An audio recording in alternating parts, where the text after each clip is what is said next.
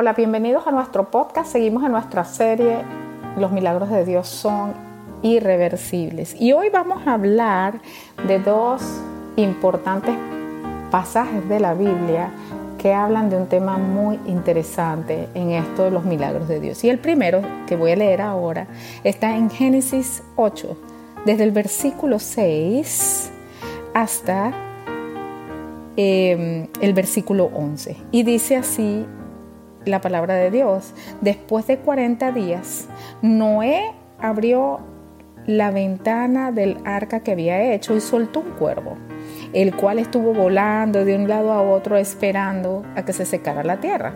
Luego soltó una paloma para ver si las aguas que cubrían la tierra ya se habían retirado, pero la paloma no encontró un lugar donde posarse y volvió al arca porque las aguas aún cubrían la tierra.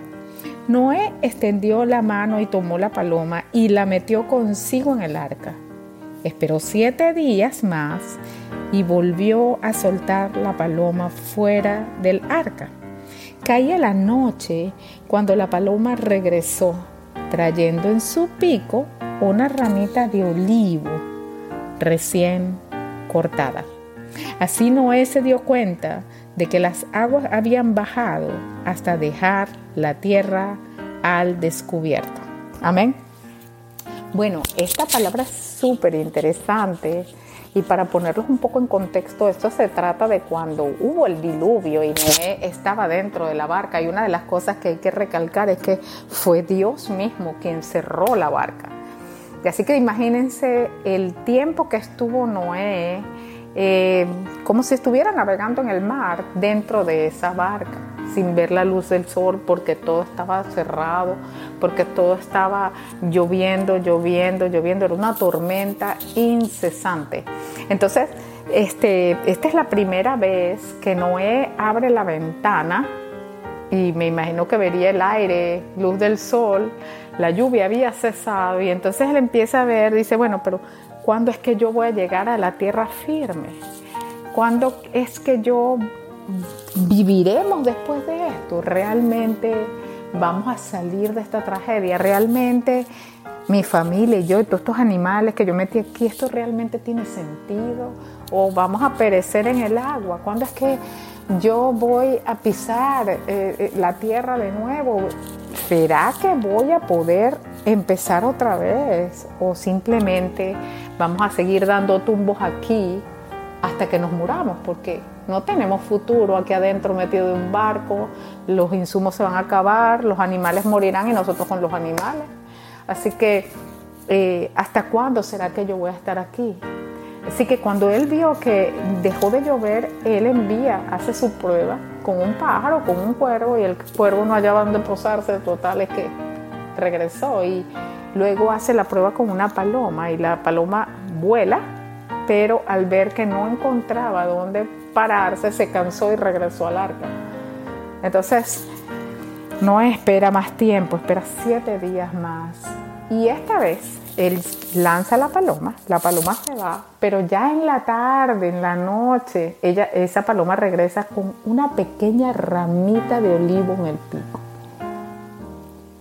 Y eso significaba que la tierra ya había estado al descubierto, porque para que hubiera una ramita de olivo, pues ya había germinado la tierra, ya había una planta de olivo. Y entonces no, dice que Noé supo que la tierra había quedado al descubierto. Todo lo que se había esperado, todo lo que Dios había dicho, toda la tragedia que ellos habían pasado, el tiempo de espera que probablemente fue desesperante, terminó. Realmente esto es un milagro irreversible. Y esta, esta palomita lo que trajo fue una hojita, una ramita de olivo.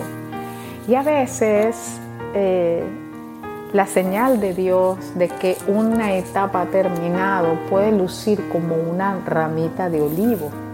Pero les recuerdo que cuando la tierra fue descubierta, poco tiempo después, el arca fue abierta y Dios bendijo a Noé y a su familia, les dio la tierra para que la poblaran e hizo un pacto eterno con Noé de no destruir jamás la tierra en agua. Es decir, que la bendición que venía hacia Noé era gigantesca, pero la señal que Dios le estaba dando a Noé de que esa bendición ya había llegado, de que el tiempo de espera había llegado, era muy pequeña, era una ramita de olivo. Gloria al Señor. Entonces, eh, nuestra segunda lectura, que también ilustra algo muy parecido y bien milagroso, se encuentra en Primera de Reyes 18, 44. Y en esta ocasión, 18, 44, leo así. Dice, siete veces le ordenó Elías que fuera a ver. Y la séptima vez el criado le informó, desde el mar viene subiendo una nube. Es tan pequeña como una mano. Entonces Elías le ordenó, ve y dile acá, engancha el carro y vete antes de que la lluvia te detenga. Las nubes fueron oscureciendo el cielo, luego se levantó el viento y se desató una fuerte lluvia y Acab se fue a su carro hacia Jezreel. Entonces el poder del Señor vino sobre Elías, quien se ajustó el manto con el cinturón, se echó a correr y llegó a y llegó a Jezreel antes que Acab. Amén. En esta ocasión, eh, Elías había profetizado que la tierra iba a estar, tres años y medio sin llover. Pero ya había llegado el tiempo, ya habían pasado los años de sequía, ya había, ya se había cumplido en su totalidad todo este tiempo de sequía, de angustia, de, de falta. Y entonces Elías ora y el criado tiene que ir a ver si realmente parecía que iba a venir la lluvia, si iba a volver a llover en la tierra. Em, así que este, este criado de Elías tuvo que ir siete veces a observar el cielo, a ver si es que había alguna señal. Pero esta vez, en la séptima vez, lo que vio fue una nube del tamaño de una mano. Eso no era como una señal muy grande, ¿verdad? Pero al igual que en el caso de la ramita de olivo, era una señal muy pequeña de algo muy grande que venía y marcaba el final de una temporada, el final de una prueba, el final de un largo camino, el final de un tiempo donde había que confiar mucho en Dios, de que Dios iba a sacar, eh, en el caso de Elías, al pueblo de esa sequía. Era necesario que se cumpliera esa sequía. Y en el caso de Noé, que se secara la ira de Dios y que se secara el diluvio, para así él volver a comenzar todo en la tierra. Entonces, eh, vemos aquí cómo Dios marca la temporada de una, marca el final de una temporada con una pequeña, muy pequeña señal que indica el comienzo de algo muy grande. Gloria a Dios. Entonces, ese es nuestro mensaje de hoy. Algunas veces Estamos en temporadas por diversas razones que son normales en la vida, que a veces son eh, luchas espirituales, otras veces son luchas con nosotros mismos y otras veces son simplemente luchas naturales de la geografía, del lugar, del país en donde estamos, que nos afectan y nos invaden y nos, y nos obstaculizan. Pero la Biblia dice claramente que el que ara no ara para siempre y el que labra no labra para siempre y el que prepara la tierra no prepara la tierra para siempre. Así que estas temporadas tienen final para Dios. Bien dice la Biblia que Él es el alfa y la omega, pero Él también es el principio y el fin. El Señor termina sus estaciones. bien sea porque nos está formando, bien sea por todo lo que les he mencionado. Esas estaciones no son eternas, el único eterno es Dios y Él tiene en su mano la culminación de esas temporadas. Y cuando nosotros estamos clamando a Dios por una necesidad, por una urgencia, por un plan, por un sueño, algunas veces a nosotros nos parece que pasa mucho tiempo en el que no pasa nada.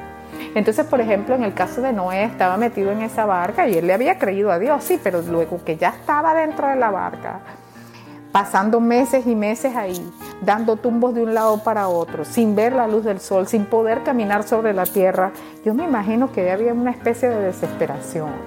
Yo me imagino que en algunos momentos ellos dirían, Dios mío, ¿será verdad que nosotros vamos a sobrevivir? ¿Será verdad que yo voy a llegar a algún lugar? ¿Para dónde me lleva esto? ¿O será que vamos a morir aquí? Porque a veces cuando estamos orando por algo, que para nosotros es un milagro, porque es un sueño, es un plan, es algo importante para nosotros. En algunos momentos empezamos a pensar, ¿será verdad que Dios va a hacer esto? ¿Será verdad que Dios pelea mis batallas? ¿Será cierto que Él tiene la última palabra? ¿Será verdad que su poder está sobre mí y que caerán a mi lado mil y diez mil a mi diestra? En algún momento empezamos como que a dudar porque ha pasado mucho tiempo y estamos metidos en esa barca y entonces estamos con esos tumbos de aquí para allá o la tierra está sin llover y hay una sequía, han pasado tres años y medio sin llover y ya no pensamos que va a llover, vamos a perecer todos aquí, pero Dios tiene la última palabra y Él es el punto final. Su palabra se va a cumplir. El Señor no promete en vano, no es hombre ni hijo de hombre para que se arrepienta. Y hay algo muy importante. Él es, Dios es el único que abre las puertas y nadie las puede cerrar. Y es el único que cierra las puertas y nadie las puede abrir. Nadie más puede. Ninguna fuerza negativa puede y ni siquiera nosotros podemos. Así que cuando en el caso de Noé el Señor cerró la puerta del cielo para que no lloviera más y la tierra se secó y ciertamente Noé llegó a su destino, fue bendecido, sobrevivió, volvió a comenzar a poblar la tierra. Cada uno de sus hijos comenzó a tener una actividad y Dios lo bendijo y Dios hizo pacto eterno con él. En el caso de Elías, la sequía terminó. El punto de aleccionador de Dios fue cumplido. Su propósito fue cumplido y esta vez Elías ora para que la lluvia venga. Y esta vez no era una ramita de olivo, sino una pequeña nubecita que ocasionó un chaparrón de lluvia y se acabó la sequía. Y hoy nuestro, nuestro, eh, en este podcast el tema de hoy es se terminó la sequía. Se terminó la sequía. Tenemos que reconocer cuando Dios termina la sequía. Así que ese milagro que habíamos estado esperando, aunque parece imposible, aunque duró tres años y medio en sequía, aunque había un montón de lluvia que parecía que no secaba, se acabó. Y hay que saber que Él es el fin y que la bendición ha llegado. Tal vez la señal de que ha llegado no es un trueno gigantesco con nubes bien oscuras cargadas, sino una nubecita del tamaño de una mano esa nubecita es suficiente para nosotros saber que la bendición ha llegado. A lo mejor no es, oye, mira, mira, llegué a una isla, veo todo seco y veo toda la tierra y es donde voy. A lo mejor no es así como lo veo, sino que es una ramita de olivo en el, pico de un animalito. Pero eso es suficiente para nosotros saber que el tiempo de la promesa llegó. Y yo hoy quiero invitarnos a todos a tomar. Hola, hoy vamos a hablar de Ana, la madre de Samuel. Y nos basaremos en el primer libro de Samuel. Ana era la segunda esposa del Caná. Ella era estéril, no podía tener hijos, mientras que la otra esposa sí tenía hijos. El esposo de Ana igual la amaba y le decía que si el amor de él no era suficiente, que por qué quería tener un hijo. Pero Ana igual le pedía a Dios un hijo. Ella estaba triste y quería tener un hijo. A lo largo de la historia de Primera de Samuel, vemos la devoción de Ana a Dios. Ana no perdió la esperanza en su angustia, a pesar de que el tiempo pasaba. Mantuvo su fe. Es un ejemplo que no debemos perder la esperanza de las peticiones que realizamos a Dios. Otra enseñanza de la historia la vemos en Primera de Samuel 13, donde Eli, el sacerdote, al ver que Ana estaba orando en voz baja, pensó que estaba borracha. Nosotros a los ojos de los demás podemos parecer borrachos o locos a realizar nuestra petición, pero hay que seguir con la esperanza que Dios nos dará lo mejor. Ana ofreció que su hijo sería para servir a Dios durante toda su vida. Vemos que Dios respondió la petición de Ana no solamente con un hijo, sino con cinco más de los que ella pidió. Espero que la historia de Ana te haya animado a mantener una esperanza en tu corazón mientras estemos aquí en la tierra. Todos los dolores, la espera y las oraciones que no tengamos respuesta aún, mantengamos nuestra fe y nuestra esperanza. Muchas gracias y hasta el próximo sábado.